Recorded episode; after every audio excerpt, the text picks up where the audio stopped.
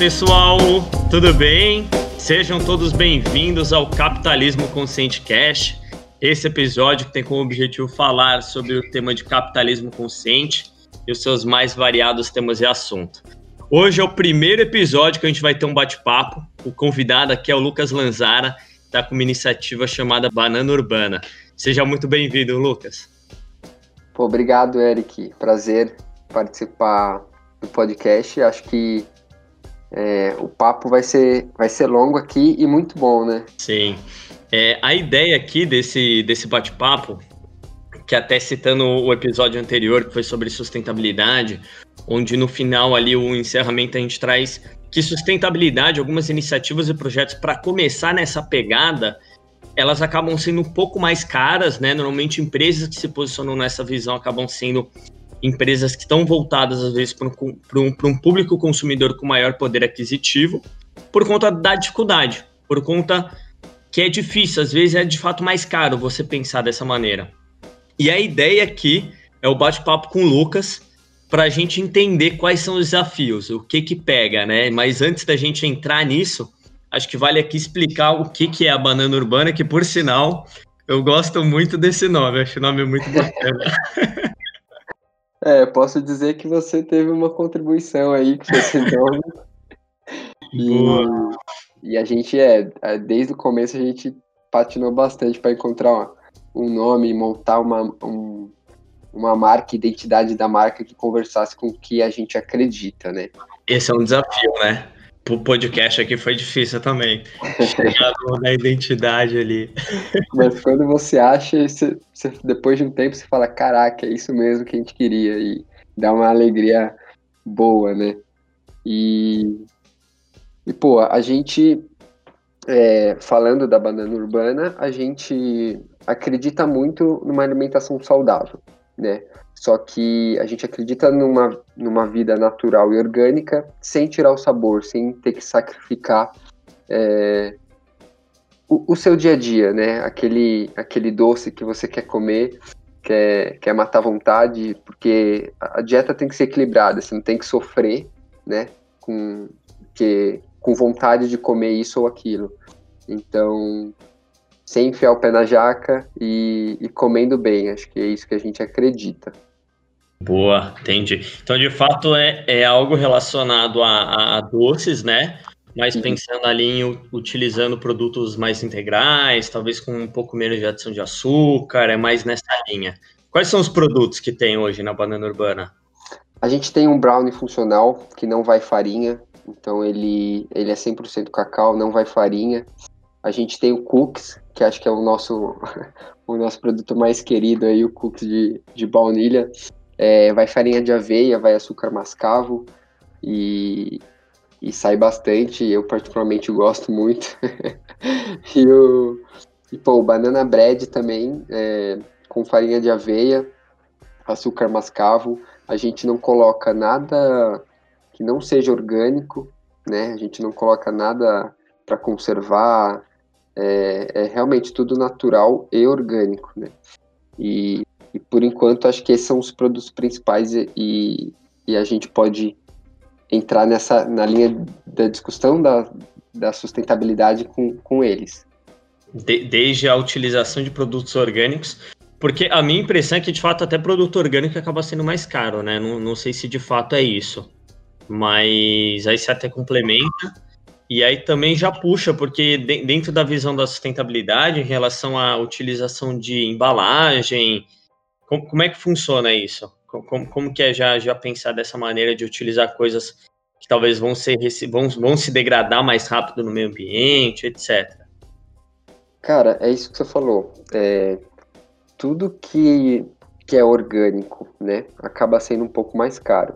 Então, se a gente pensar em farinha de, é, farinha de trigo, açúcar refinado, é, chocolate ao leite, tudo acaba sendo mais caro do que produtos orgânicos ou naturais, né? Até mesmo a gente pensa em fazer produtos é, sem açúcar, sem lactose, para vegano.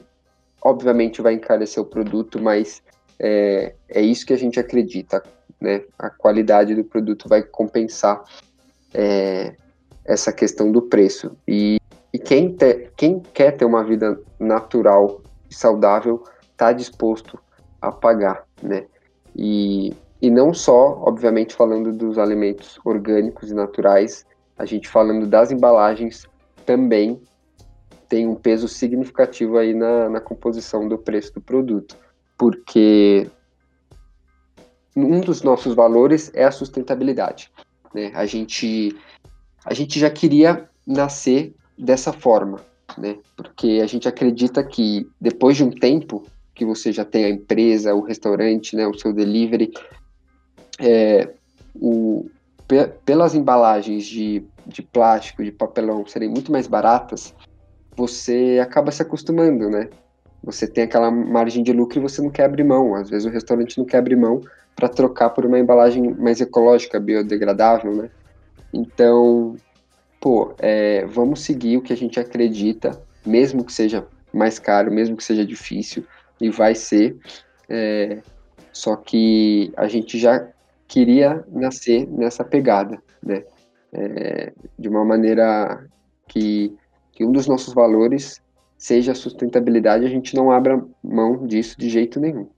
Entendi. Mas já, já deu certo? Deu para nascer já nessa pegada? Está sendo algo ainda de estudo? Porque lógico que iniciar um projeto é aquela grande questão, né? Não dá para esperar tudo tá alinhado para iniciar. Tem que iniciar, tirar, né? Tirar a inércia, a inércia da estagnação, traçar e aí vai ajustando. No começo ainda as coisas estão acontecendo, ainda é pouco fluxo, né? Você vai lapidando, mas como é que é? Deu já para iniciar nisso? Tá nesse processo de, de adaptação, muito estudo? Como é que tá? Cara, exatamente isso. É, acho que a gente ainda está no começo, um mês de operação, praticamente. É, mas foi isso que você falou. É, é feito é melhor que perfeito. Então, se você, se a gente esperasse é, ter tudo redondinho para começar, não ia começar nunca. A gente tem que começar e ir ajeitando, né? É, aparando as arestas aí ao longo do caminho. É, na, na questão de começar já totalmente 100% sustentável, e isso está sendo a nossa dificuldade, e estamos estudando muito para isso, é, justamente porque é muito difícil encontrar hoje embalagens que sejam é, ecologicamente corretas, né? Ou biodegradáveis, como a gente fala. Para alguns produtos como brownie, cookies, a gente não usa plástico, então é só papel. A gente utiliza para embrulho um papel celofane, que ele é biodegradável em seis meses, e, e, e também quando precisa é, é, colocar dentro de uma embalagem, a gente coloca em papel. Então, adesivo é de papel, é, a data de validade que a gente coloca é, é, de papel, não, não vai plástico nesses produtos. O banana bread, por exemplo, que precisa ir no forno, a gente encontrou uma embalagem que ela é forneável e é um papel mais resistente, né? E, e aí para você ter, para a gente ter uma ideia de comparação, o custo de, dessa embalagem, a unidade sai por R$ reais enquanto uma embalagem de plástico é, sai por 85 centavos. Então é uma diferença gritante é, e chega a ser até difícil encontrar essa embalagem de é, de papel é, aqui nas, redo, na, nas redondezas, né? Eu entrei em contato com a empresa que fornece essa embalagem e, e o pedido mínimo é de 3.500. Ah, dá, dá pra arcar aí. aí eu te pergunto, quem tá começando, consegue começar assim? Não dá, não tem como. Não dá, né? Eu entendi. A questão então é que você citou, e me corrige. A questão não é também só utilizar, sei lá, um, um produto que pode ser reciclável, mas também é utilizar um produto que pode ser reciclável, mas também seja biodegradável. É meio que essa linha de raciocínio? Isso, exato. É, tem, tem algumas startups surgindo. É, apareceu até no Big Brother, na propaganda do iFood, quando eles mandam a, a comida pro, pro, pro pessoal do BBB, que a, a embalagem é feita de fécula de mandioca. Isso é biodegradável. Tem uma startup que está tá com esse projeto, é relativamente nova. Eu entrei, entrei em contato com eles também para pedir essas embalagens, é, ainda não recebi resposta e acredito que também o pedido mínimo deva ser alto. E eu encontrei outra startup, acho que em Florianópolis, nessa pegada também, que as embalagens são 100% biodegradáveis. Então, a gente está analisando ainda de pedir essas embalagens. É, essas embalagens que eu falei, de fécula de mandioca, e tem um outro produto também, são 100% biodegradáveis. Mas também tem a questão que a gente, por enquanto, estamos usando é, essa de essa de, de, papel, né? A gente não não está usando plástico. Quando a gente precisa usar algum plástico, o que, que a gente faz? A gente, quando o, o pedido sai com, com algum plástico, ou, se, ou a tampa, até mesmo a tampa do, dessa embalagem forneável é de plástico, a gente manda um cardzinho para o cliente falando é, exatamente assim: quer reciclar? Ganhe 10% de desconto na próxima compra, devolvendo as embalagens de plástico do pedido anterior. Putz, legal. Então é, é, é mais ou menos a ação acho que a Coca-Cola fez uma ação parecida um tempo atrás, né? Não sei nem se tem mais da, daquelas garrafas retornáveis, né? Retornáveis, sim. É, ainda existe. É lógico que agora no momento da pandemia, né? É verdade, Eu não faço ideia como, como, como, que funcionou. Mas até onde sei ainda existe assim, que normalmente são garrafas de vidros, né? Tem, tem também a garrafa de a garrafa PET mais resistente. Acaba sendo essa linha retornável. Só isso e, mesmo. E, e a gente acaba dando esse incentivo, né? Porque é muito mais fácil a gente juntar todas as embalagens que a gente for receber de volta e mandar para alguma empresa de reciclagem do que cada um, da, cada cliente acabar juntando e, e, posteriormente reciclando, a gente sabe que isso é difícil de acontecer, né? Sim. E, e, e eu nunca morei em apartamento, né? Agora eu tô morando em apartamento primeira vez, conversando com o pessoal, uma coisa que me surpreendeu, porque aqui tem né, é coleta seletiva. E uma coisa, conversando com alguns colegas, assim, eu vejo que às vezes não tem, é no prédio, o prédio não tem coleta seletiva. Então, de fato, muitos clientes às vezes acabam. É, o meu não tem. O seu não tem? Não tem. Esse é um ponto, sabe? Tipo, é, é, aquele, é aquele mesmo fator. Tipo, pensando no consumo seu ou da sua família, é até pequeno, mas quando você pensa no, no consumo de todo mundo que mora no prédio, é muita coisa, né? É muita coisa. Agora imagina no consumo de um restaurante. É maior ainda, né? Então, se todo restaurante pudesse juntar, fazer alguma ação desse tipo, né? Ou até mesmo, eu gostei muito do, do comentário que você fez no episódio anterior, de que, pô, você fez um pedido do restaurante que você gosta e a embalagem é de isopor ou de plástico, dá quatro estrelas, dá aquela comentada lá falando que, pô, não sei, mas poderia se fosse de né, uma embalagem ecológica, seria melhor ainda. Então, acho que essa iniciativa não tem que partir só da gente, né, é, consumidor, tem que partir também, principalmente da, das empresas, né. Sim, e, e, acho que cabe a demanda, né, você demandar por isso, você valorizar e fazer questão disso, de maneira, é, e isso, as empresas, né, restaurantes maiores, tal, começarem nessa linha. Porque, de fato, é desafiador para quem está começando, mas para quem já está estruturado, pelo que eu estou entendendo, essa virada de chave é mais fácil, visto que tem aí demanda mínima, como você comentou. Então, o principal ponto que vale aqui é que, beleza, começar já de maneira sustentável é um grande desafio. Uhum. Na verdade, já fazer algo em relação a, a pensamento sustentável já é um desafio. Começar, então, é muito maior, mas sim dá. Dá até principalmente fazendo muita pesquisa, conhecendo fornecedores, etc. Exato. É, o ponto que eu, que eu comentei do, de, de, restaurantes que já são é, estabelecidos na região, que já são conhecidos, é justamente ele ter que sair da zona de conforto, abrir mão de uma certa margem de lucro e pensar a longo prazo, né, para implementar essas ações. E ser criativo, né? E ser criativo, utilizar a criatividade, gastar tempo estudando, igual você em relação a, a pensar nessa possibilidade de desconto quando retorna o, a embalagem. Dependendo da embalagem, é, até pode ser reutilizável, igual o caso que você comentou da própria Coca-Cola, dessas empresas de, de garrafa. Então dependendo da embalagem, ainda vai muito nessa linha. E acaba sendo uma economia entre o pilar econômico que auxilia muito, né? Exato, é. Aí a gente entra na, no conceito de, de da, da, sustentabilidade, que é a economia circular, né? Tudo que a gente coloca né, para usar, a gente de alguma maneira vai usar de novo. Sim. Então. Eu, eu, vi, eu vi um bate-papo sobre sustentabilidade, eu achei, bem interessante. Porque, de fato, quando a gente fala em tese, né? Quando a gente fala de economia circular, o ponto que eles comentaram é que, tipo, na natureza, na natureza não tem lixo. Na natureza tudo de alguma maneira se decompõe. Mas quando a gente fala em relação à plástica, a gente fala que isso não vai se decompor. Mas não se decompõe no nosso período humano de vivência. Porque, né, muito tempo o plástico vai ficar lá. Porque quando a gente pensar em realmente muitos e muitos anos, lógico que isso vai voltar, né, para a natureza. Vai ter o impacto dela, mas é lógico que o principal pilar é que, que a gente produza cada vez mais coisas que no, e dentro do nosso faixa de tempo humano ali, né, da nossa vivência, que isso seja biodegradável, né, que se, que se degrade muito mais fácil no meio ambiente.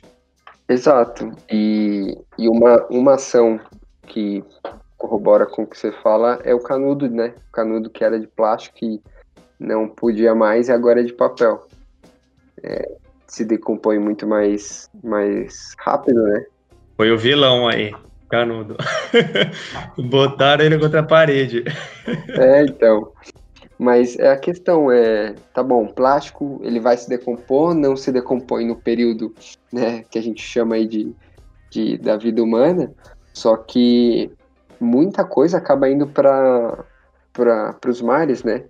E acaba acaba destruindo muito muitas vidas animais, né?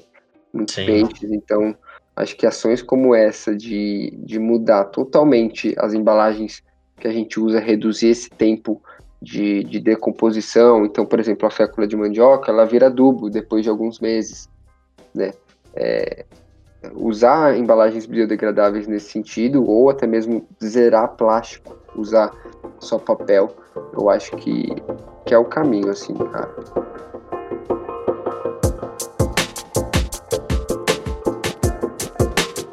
E a questão talvez seja a mesma, né?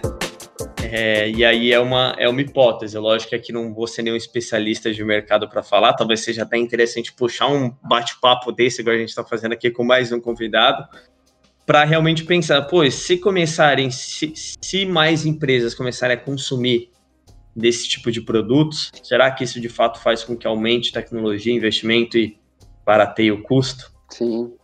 E, e vai muito nessa linha. Não, eu acho que é uma, é uma via de mão dupla. Tem essa questão da, dos restaurantes e tem que partir também do cliente, do consumidor. Igual você falou, se o cliente não fizer questão que a embalagem seja ecológica, biodegradável, pô, o restaurante vai continuar comprando o que for mais conveniente e barato para ele. É, e, e isopor é bem mais barato, né? Não... Muito. Muito. Tá vendo coisa de isopor é muito mais barato, assim. Exato. E, para quem tá começando, cara, você vai, assim, atacado, é, você só. A maioria das coisas que você encontra é e de isopor, de plástico, são embalagens nesse sentido, sabe? E aí acaba sendo muito cômodo para quem tá começando, né? Quem não quer não quer pesquisar, não quer usar outras outras alternativas para seguir esse caminho. E aí, se o cliente de, de, dessa empresa também não fizer questão, vai, vai continuar nessa linha, sabe? Continuar nessa linha. Isso é. Fechado. É isso. É, esse foi o episódio de hoje, esse bate-papo. Espero que tenham gostado. É, Lucas, quer, quer, deixa aí Instagram, deixa aí onde o pessoal pode conhecer mais sobre a banana urbana. Se quiser deixar Instagram pessoal, fica à vontade aí. Podem no Instagram, Facebook, ali só buscar por, por Banana Urbana. É, vai encontrar. Acho que a gente deu, deu muita sorte de ter esse nome, né? um nome bem escolhido aí. É, então vai ser fácil do pessoal encontrar no Instagram, também no Instagram e no Facebook. Boa, show. E uma coisa bem, bem particular aqui, é, o Lucas comentou do, do nome e tal. Para sair o primeiro episódio desse podcast foi muito com conversa com o Lucas aqui, perguntando várias coisas aí, pedindo vocês sempre conversando bastante antes de, de de fato sair o lançamento do podcast. Então valeu por toda a ajuda no processo e obrigado por topar aqui contar aí a experiência da, da banana urbana que de fato espero que ajude muita gente aí de fato enxergar o tamanho da, da dificuldade que é começar de maneira sustentável, mas sim é possível. Caso não dê para começar do zero, que o que vale mais é quebrar a inércia e começar a fazer algo, que já vem estudando, pensando num, num futuro próximo, né? Fazer essa adaptação e seguir essa linha. Sim, não, eu que agradeço, Eric. Acho que a gente teve papos muito, muito bons aí, trocamos informação, né? Conselho e opinião. Acho que a gente evoluiu junto nessa linha. Você também me ajudou muito por aqui. E, e fica o convite aí para pra, as duas, as duas pontas, tanto as empresas fazerem ações, tá difícil começar de maneira é, ecológica, fazer ações para a gente reciclar, e da, da outra ponta também, é, nós como consumidores exigirem isso da, das empresas. Ótimo ponto. Fechado, é isso, gente. Espero que tenham gostado. A gente se vê em breve e vamos juntos. Capitalismo Consciente Cash. Valeu!